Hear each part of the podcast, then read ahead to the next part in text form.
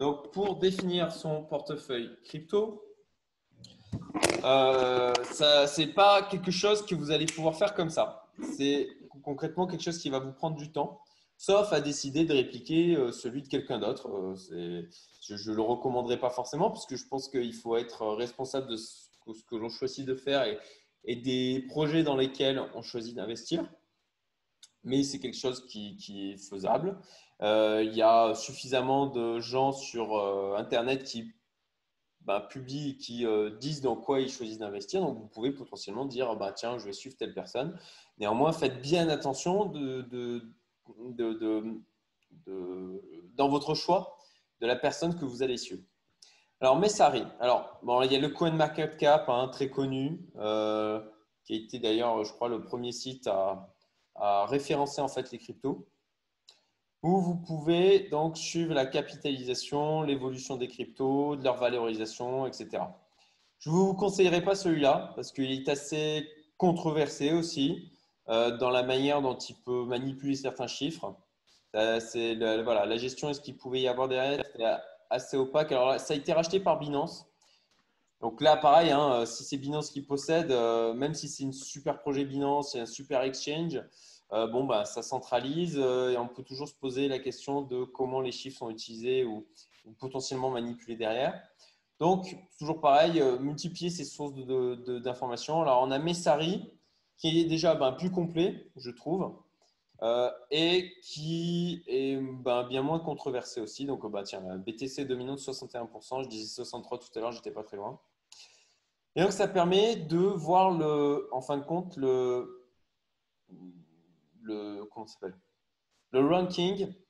Le, bon, le terme en français m'échappe, désolé. Mais en, fin de compte, le, ranking des, cryptos. Donc, ben, le premier, c'est donc notre fameux BTC par market cap. Donc, le BTC, c'est 215 milliards de market cap aujourd'hui. Euh, et là-dessus, vous pouvez voir ben, les cryptos qui sont dans le top, euh, top 50, notamment, top 100, etc. Et vous pouvez en fait sur chaque projet, on va prendre par exemple le Cardano, euh, et ben, aller voir euh, euh, l'évolution de son cours, avoir des informations sur le projet en lui-même, la, roadmap, le, mode de fonctionnement de la blockchain, les investisseurs qu'il y a pu y avoir, le type de token qui est associé, la technologie, la gouvernance. Voilà, vous avez plein d'infos, donc c'est pas mal parce que ça permet quand même de centraliser les informations sur les cryptos les plus importantes. Si vous allez taper dans des petits projets, ben forcément, il y aura moins d'infos. Euh, vous avez aussi l'info de où est-ce que, ce, où est que là, le Cardano, en fait, le nom de code de, sa crypto, c'est le ADA. Et vous pouvez voir où est-ce qu'il est échangé. Et là où il y a les plus gros volumes aussi. Ça, la notion de volume, c'est important. Quand vous choisissez d'aller acheter une crypto, il vaut mieux vous positionner sur des exchanges sur lesquels il y a du, volume. Je vais y revenir. Euh, alors, pour définir son portefeuille crypto, ben, c'est comme quand euh, vous investissez en bourse. Ben, essayez de vous diversifier, tout simplement pour rendre votre portefeuille plus résilient. Euh, ça vous permet aussi le fait d'avoir. Alors, il faut aussi contrôler son risque, c'est-à-dire que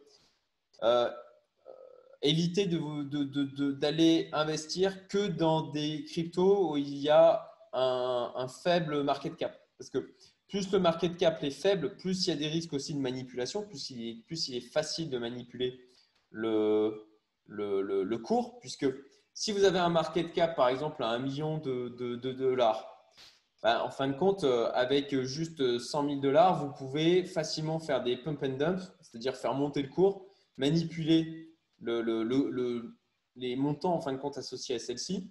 Et ça, pour un investisseur, ça représente un risque. Ça représente aussi un risque de liquidité. C'est que euh, ben, si à un moment donné, vous en achetez pour 10 000 et qu'il ben, n'y a personne qui est là pour vendre, enfin qui est là pour acheter, pardon, euh, ben, du coup, vous pouvez potentiellement vous retrouver bloqué avec quelque chose que vous ne pouvez pas revendre, quoi. même si sur le papier, il a une valorisation à un instant T. Le portefeuille crypto, alors on va en parler après, le rééquilibrage. Alors, regarde, je vais, vous savez quoi, je vais mettre ça ici et la partie Analyse projet. Ouais, le rééquilibrage, j'en parlerai après. Alors, l'analyse des projets. Donc, pour pouvoir définir son portefeuille de crypto, alors, bah, ça prend du temps. Hein. Euh, Ce n'est pas magique. C'est pour ça que je vous disais qu'en une heure et demie, vous n'allez pas avoir on va dire, euh, un truc clé en main pour pouvoir investir. Il va falloir euh, bosser de votre côté, sauf si vous décidez de répliquer mon portefeuille. Mais encore une fois, je ne vous le conseille pas. Euh, je, suis totalement, je suis absolument pas à l'abri de, me tromper. Ça m'est déjà arrivé. Comme je disais tout à l'heure, moi, bah, par exemple, Scorum, j'avais mis 1000 euros dedans. Bah, ça vaut plus rien aujourd'hui. J'y étais préparé. Hein. C'est des genres de risques que, auxquels j'étais prêt, j'étais prêt à prendre. Mais, euh, mais bon, voilà, c'est tout simplement pour dire que je, peux me gourer. Donc, ne vous calez, pas. Je vais vous dire, moi, euh, vous montrer mon portefeuille et, le niveau de pourcentage. Et je mettrai en pause la vidéo pour vous montrer aussi ce que j'ai investi et euh, où j'en suis aussi en termes de, en termes de profitabilité aujourd'hui. Mais bon, voilà, je ne vous conseille pas de le répliquer, tel quel. Donc, les analyses de projet, alors ça prend du temps.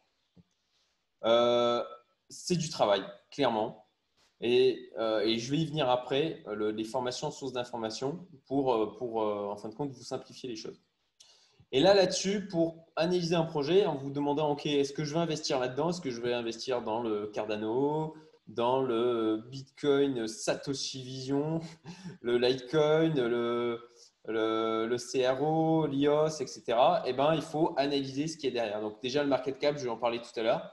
Le niveau de capitalisation, pour éviter de mettre de l'argent dans un truc où il y a, en fin de compte, très peu de capitalisation, ce qui représente un risque important, plus important euh, forcément que quand vous allez sur le Bitcoin, où il y a déjà euh, beaucoup, euh, ben, beaucoup de monde et beaucoup de volume et beaucoup d'échanges. L'intérêt de la blockchain slash du token, puisque comme on l'a évoqué tout à l'heure, on peut acheter des cryptos, de, des, en fin de compte, des, des cryptos adossés vraiment à une blockchain ou aussi des tokens qui, sont, qui fonctionnent sur une, blockchain existante. Typiquement, euh, je l'aurais dit tout à l'heure, je parlais par exemple du euh, NPX pour un NPX qui est, euh, qui est lié au Napoleon X. Bah, c'est stocké sur la blockchain Ethereum. Et la blockchain Ethereum, on peut en fait utiliser ces services en achetant de l'Ethereum. L'équipe projet qui est derrière le projet, l'idée en elle-même, la concurrence, la réglementation, les problèmes réglementaires qu'il peut y avoir associés, le marketing que peut faire l'équipe projet derrière. Euh, est-ce que c'est aussi, bon, ben, euh, c'est lié à l'équipe projet, mais quel est le, alors ben, j'aurais pu le mettre d'ailleurs, le modèle économique? Enfin voilà, il y a plein de choses.